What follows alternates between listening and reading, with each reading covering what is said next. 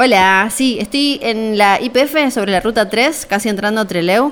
Paré un ratito para tomar un, té antes de seguir. Hoy voy al Museo Paleontológico Egidio Ferulio, me lo recomendaron un montón. ¿Viste que a mí siempre me fascinaron los dinosaurios? Bueno, en el museo hay varios esqueletos para ver y también una muestra para saber cómo la Patagonia fue cambiando durante millones de años. Hasta hace no tanto, la Patagonia fue una tierra inalcanzable, lejana, un lugar mítico que atraía exploradores y aventureros. Después, a medida que los viajes se fueron haciendo más sencillos y más rápidos, algunos rincones patagónicos se convirtieron en los lugares favoritos de todos.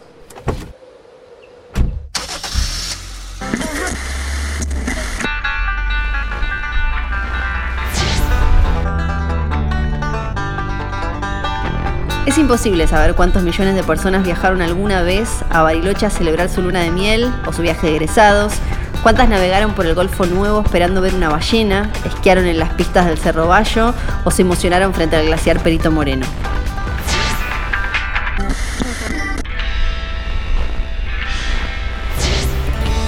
Pero por fuera de los lugares más visitados, todavía en la Patagonia hay mucho por descubrir cuevas y bosques, bodegas y volcanes, playas de aguas tibias y valles donde alguna vez vivieron los dinosaurios más grandes del mundo.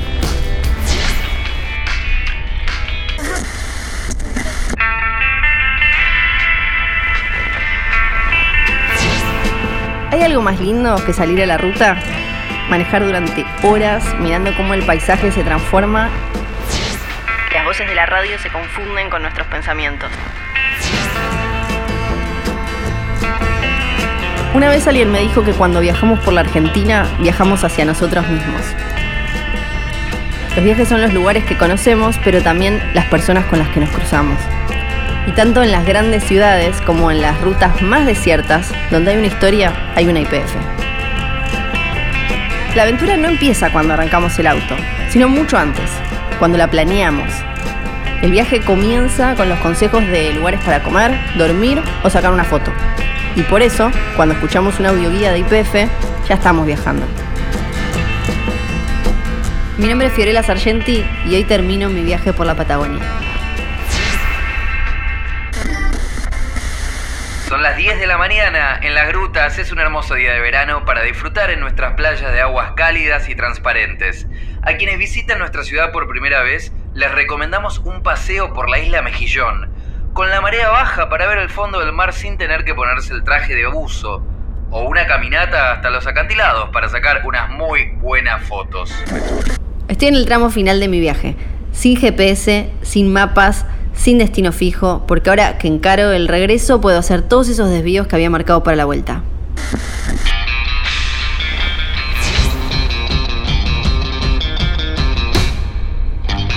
Creo que voy a empezar por la que algunos dicen es la playa más linda de la Argentina, Las Grutas, esa ciudad balnearia entre Viedma y San Antonio Oeste, casi en la puerta de la Patagonia, donde me contaron que el agua es turquesa y tibia.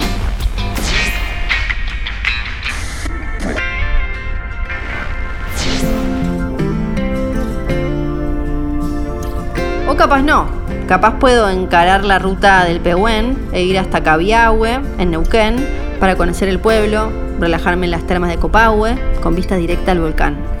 Me dijeron que en invierno es increíble para esquiar fuera de pista entre las araucarias. Desde ahí puedo seguir hacia el sur y llegar a Villa Pehueña, son apenas 300 kilómetros por la ruta 21. Ahí podría finalmente buscar un camping y plantar la carpa que vengo paseando en el baúl del auto desde que salí. Me dan ganas de pasar unos días en pleno contacto con la naturaleza, meterme en las aguas heladas de los ríos neuquinos y en los fangos calientes de las termas. Son las 3 de la tarde en Esquel. El sol brilla en la provincia de Chubut desde el mar argentino hasta la cordillera de los Andes. Para quienes ya visitaron otras veces la ciudad y quieren hacer algo diferente, les recomendamos glamping en la estancia Huemules. Para charlar de esto estamos con Santiago Hidalgo, uno de los creadores de Huemules. Santiago, decime, ¿qué es el glamping? Eh, es una modalidad nueva de alojamiento bastante innovadora, es la conjunción de las palabras eh, camping y glamour. Eh, básicamente lo que es es, es, una modalidad de, alojamiento de un estilo camping, pero con todas las comodidades de, un hotel tradicional. Qué genial. A mí siempre me gustó la, experiencia del camping, así que esto me da mucha curiosidad. Pero ¿qué tiene de especial el glamping? De especial la experiencia lo que tiene es estar en, un ambiente natural, en pleno contacto con la naturaleza. Es el lugar donde solo te permitiría una carpa estar, eh, pero con todas las, comodidades y el confort de un hotel tradicional, con baño privado, con electricidad, con agua caliente y en una estructura que es muy parecida a lo que es una carpa eh, que te permite el pleno contacto con la naturaleza, ver las estrellas, sentir el viento, los ruidos de la naturaleza, estando en, una locación única. Viste que ir de camping implica un montón de preparativos, hay que llevar la carpa, la bolsa de dormir, las ollitas, el aislante. Los que quieran ir a pasar unos días a Huemules, ¿tienen que llevar algo en especial? En especial no hay que traer nada más que nada lo que es ropa cómoda para hacer trekking, para hacer actividades, diferentes capas eh, de abrigo para, hacer las, diferentes excursiones. Huemules en particular es un, es un lugar donde está todo incluido, desde las comidas hasta las excursiones. Excursiones que, se desarrollan tanto dentro del bosque de Nire como el bosque de Lenga y también en alta montaña. Por eso la, importancia de tener sí, buena ropa, buen abrigo, buen calzado para, para hacer excursiones y, poder disfrutar del contacto con la naturaleza puro en, una estancia de 6.000 hectáreas con una capacidad muy reducida y en, grupos muy chicos, se hacen excursiones de, de 6 personas máximo, entonces el, contacto con la naturaleza es máximo y el impacto sobre la naturaleza es mínimo.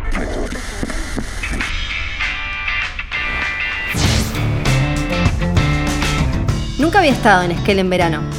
En invierno sí, vine a esquiar en La Olla, uno de los lugares con la mejor calidad de nieve del país. Y también fui a tomar el té galés a 50 kilómetros entre Belin, que es un pueblito hermoso que en primavera se llena de tulipanes. Pero ahora que el sol del verano ya derritió la nieve, quiero recorrer el Parque Nacional Los Alerces. Salir primero hacia Villa Futalaufken, conocer el lago y desde ahí adentrarme en el parque. Es un lugar increíble, 7.000 hectáreas de alerzales que son parte del bosque templado valdiviano de Chile y Argentina, el único bosque templado de Sudamérica y uno de los cinco que existen en el mundo. Estamos hablando con Miriam Capazo del ente oficial de turismo de Patagonia. Miriam, estoy planeando un paseo por el Parque Nacional. Para vos, ¿qué es lo que lo hace tan especial? es también uno de mis lugares favoritos en la Patagonia. Siempre que me preguntan, este, eh, digamos, de parques, de todos los parques, por supuesto los glaciares no, pero Alerces también es un parque divino y además fue declarado Patrimonio Mundial en el 2017 porque ahí, digamos, dentro del parque encontramos el bosque milenario. Eh, y está ahí la, especie más, más antigua, 2600 años tiene el alerzal abuelo, y además todo, Puerto Patriada, eh, el lago, Verde, todo es un encanto, es como un cuentito de hadas, así que es un parque realmente para, visitarlo y quedarse en, Esquel, que es la ciudad cabecera, tomarse el trencito eh, que llega hasta el Maitén, todo, todo Esquel es muy, muy bonito y además...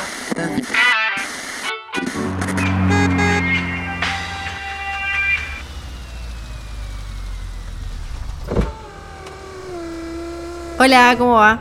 Lleno de infinia, por favor. ¿Y podríamos revisar agua y aceite?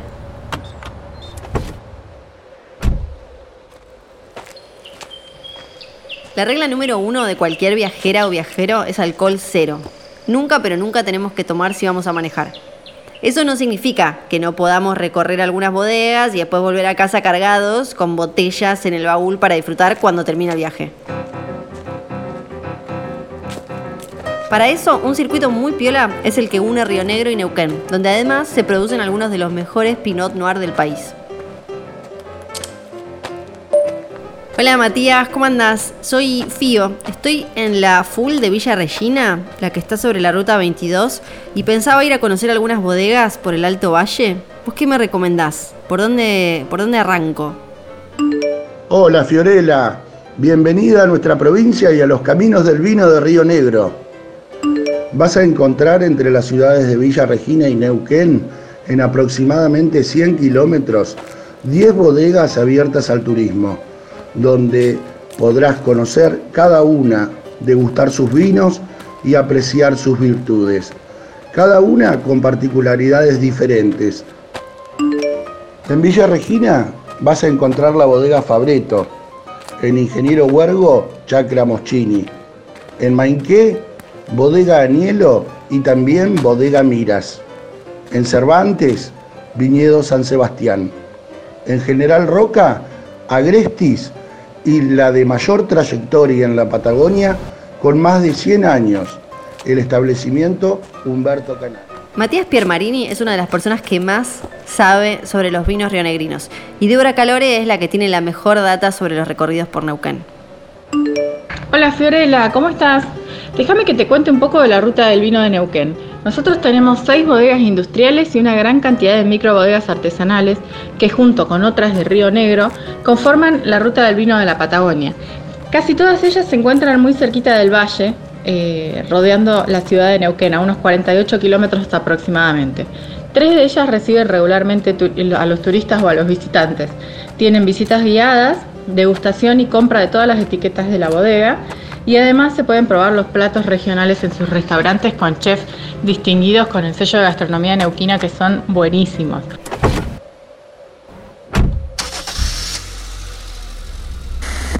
Son las 5 de la tarde en Puerto Deseado o en Coronel Gregores o...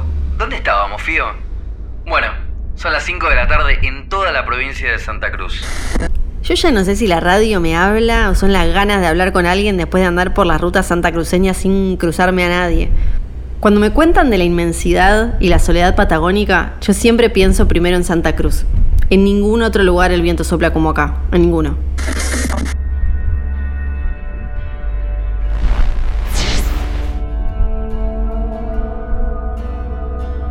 Pero hubo una época en la que el clima en esta parte del mundo era templado. Hace millones y millones de años la cordillera no existía. Los vientos húmedos del Pacífico llegaban hasta acá sin nada que los parara y la Patagonia no era un desierto, sino un bosque subtropical. Después la cadena de montañas se levantó y la Patagonia se convirtió, sí, en lo que vemos hoy. Pero siempre algo queda, y ahora cruzo la provincia desde la costa hacia los Andes. Voy hacia esos restos fósiles de esos paisajes desaparecidos, para conocer el bosque petrificado Jaramillo, en el norte de Santa Cruz. Quiero ver con mis propios ojos a los árboles petrificados más grandes del mundo.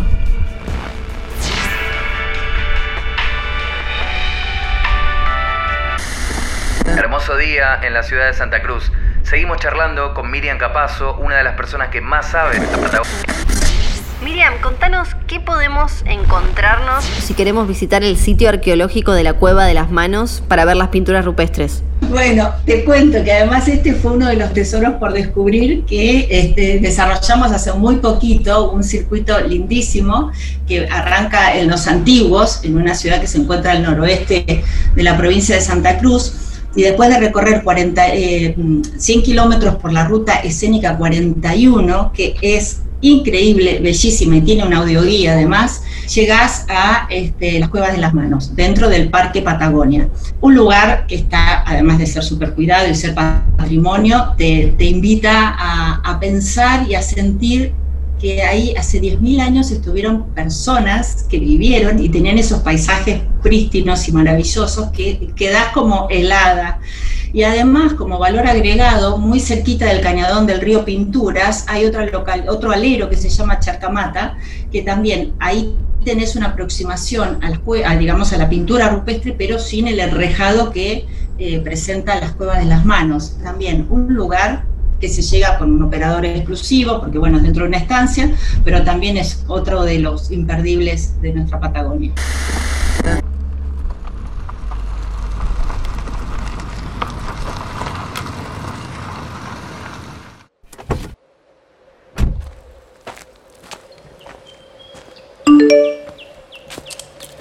Hola Fío, ¿cómo estás?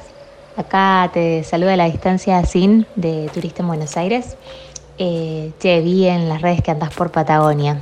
Ay, amo, volvería siempre. Creo que Trevelin en Chubut es mi lugar en Argentina. Bueno, nada, te cuento. Yo también estoy por salir a recorrer a fondo mi ciudad y la provincia de Buenos Aires. Así que cualquier consejo rutero es más que bienvenido. Hola, Sin, ¿qué haces? Pará, ¿tenés tiempo? Te mando una audioguía si querés.